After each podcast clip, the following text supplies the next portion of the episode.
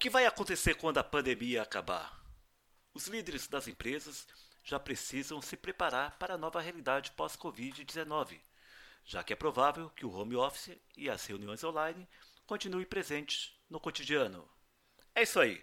Você está no podcast Mundo RH, onde a informação se transforma em conhecimento. E hoje vamos tentar saber como que vai ser a liderança após a pandemia. E a nossa convidada é a especialista em gestão de líderes e altos executivos, Rosa Benhoffen. Professora, diante desse cenário de pandemia, as lideranças organizacionais estavam preparadas para viver esse conturbado período? Sim, esse é um desafio muito grande. Nenhum de nós estava preparado para toda essa esse caos, essa confusão, essa grande mudança que está sendo exigida de nós em muitos aspectos. Os comportamentos, as relações, os sentimentos, as perspectivas, a formatação de, de projetos estratégicos ou de caminhos de, de, de, e rumos das empresas. Eh, muitos aspectos estão interligados e nós não estávamos preparados para isso. Então, o que que eu penso hoje das lideranças como uma necessidade de uma resposta? Penso que para as lideranças existem quatro demandas muito fortes. Uma primeira demanda é poder se apropriar rapidamente e ler as, as situações e a realidade de tal maneira que ela consiga construir com muita velocidade um rumo e, estabelecer um foco. Porque todas as pessoas estão em volta da pergunta e agora, e agora, e agora, o que, que a gente faz? E, e o próximo passo, como será? Então, foco e rumo é uma, uma, um papel do líder hoje é, para poder criar, pelo menos, uma plataforma de uma certa estabilidade para toda essa confusão que nós estamos vivendo. A outra questão é que ele terá que rapidamente reorganizar seu modelo de trabalho. É, esse modelo de trabalho terá que ter pautas muito claras, disciplina operacional, é, declaração de expectativas de resultados e, principalmente, é, essa sensibilidade para entender a necessidade das pessoas que estão envolvidas. Não somente as necessidades dos seus subordinados, né, como líder, mas a necessidade da cadeia de valor inteira. Ou seja, eu vou ter que renegociar acordos e compromissos e contratos com meus fornecedores, com meus clientes. Eh, o cliente mudou, o cliente que emerge dessa, dessa situação não, que nós estamos vivendo não será o mesmo. Ele terá mudado sua escala de prioridades, conceitos de valor a respeito do produto, e o líder terá que fazer estas leituras e ter esta sensibilidade, e eu chamo isso de uma, um novo, um, uma nova amplitude do conceito da empatia. Né? Ele ser empático, ele não vai poder somente pensar no interesse dele, no interesse da empresa, de conseguir os resultados e arrancar esses resultados da maneira como a gente fazia antes da, da crise. Professora, como ainda não temos uma data definida para o término da pandemia, é, como que os líderes eles devem é, devem planejar o, o, futuro? Uhum. Eu penso que é, é esse, em esse momento o planejamento do futuro já não é tão estrito em relação a números e realidades mais concretas. Ele se desenha muito mais como um estado desejado a ser atingido. Né? Nós, nós podemos chegar com tudo que nós temos e desejamos chegar em este patamar. Então, não é mais esse planejamento mais preciso de que daremos um passo aqui, outro lá, etc. A outra questão é uma atenção muito forte, né? Uma atenção muito forte para tanto para o percurso da crise, né? estar muito atento como conduzo meus, minhas equipes, como conduzo a empresa, né? como conduzo meus liderados, nesse vale que eu vou chamar um vale de desesperança que se instala, e ao mesmo tempo que eu tenho que estar dando para eles um chão mais firme e dar um rumo, eu tenho que estar operando soluções para preservar os ativos, os ativos é, estratégicos do meu negócio, os ativos estratégicos, até os ativos estratégicos das pessoas, o conhecimento, as capacidades, etc. Né? Então, o líder terá que trabalhar numa, num planejamento das alternativas e soluções. As alternativas e soluções é, para esse momento da transição e terá que estabelecer um estado desejado, um ponto de chegada. Nós precisamos preservar o nosso negócio. Então, ontem, falando com uma CEO de, de, um, de uma empresa, é, que o, o, dono faleceu e, e ela teve que assumir, é, por ser filha, ela falava: agora eles olham para mim como alguém que não vai conseguir dar conta do, do recado, né? A, a, população da empresa. E tem dúvidas para onde vai o negócio. Então, a primeira decisão que você tomaria, perguntei para ela, qual seria? É dizer para eles que eu vou querer manter o negócio. Ou vou pedir para eles me ajudarem a reforçar essa decisão. Então, isso também é um ponto importante que a colaboração hoje é um exercício, já estamos vivendo o exercício da colaboração, onde eh, era muito mais, um tempo atrás, pouco tempo atrás, muito mais focados na expertise, na especialidade, no empoderamento de um indivíduo que, que deveria tomar a decisão, fazer e acontecer. Em esse momento, todo mundo colabora todo mundo se agrega, é uma grande oportunidade de criar é, colaboração nas equipes, nos grupos.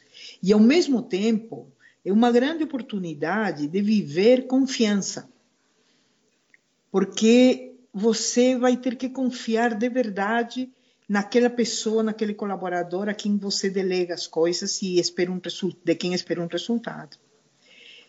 Essa, essa vivência real da confiança vai fazer com que as pessoas que, que realmente é, percebem a circunstância, veem oportunidade e podem construir saídas, vão permanecer nos grupos.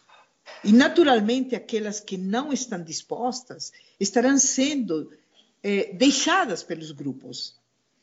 Então, isso é um fenômeno também muito interessante quanto de importância eu tenho dentro de, dos contextos da empresa ou do, dos meus grupos, das minhas equipes de trabalho, e como que eu posso me sentir deslocado dela, porque não estou fazendo um movimento de adesão ou de contribuição ou de colaboração. Então, algumas, alguns ganhos e também algumas perdas estamos vendo. Professora, e como que o, como que o RH pode, é, pode ajudar os seus líderes a preparar suas equipes para a volta dos seus colaboradores ao ritmo normal de trabalho? Olha, e o, o recursos humanos em este momento ela é, é, tem um papel de atenção para três, três temas são importantes. O primeiro tema é quanto de impacto tem toda esta crise, um impacto real né, que obriga a um redimensionamento do modelo da empresa, da estrutura da empresa. Tem empresas que decidem que elas não vão demitir pessoas, né? mas tem empresas que vão ter que enfrentar um imperativo dessa de, da demissão, da reestruturação do porte, do tamanho e do número de pessoas.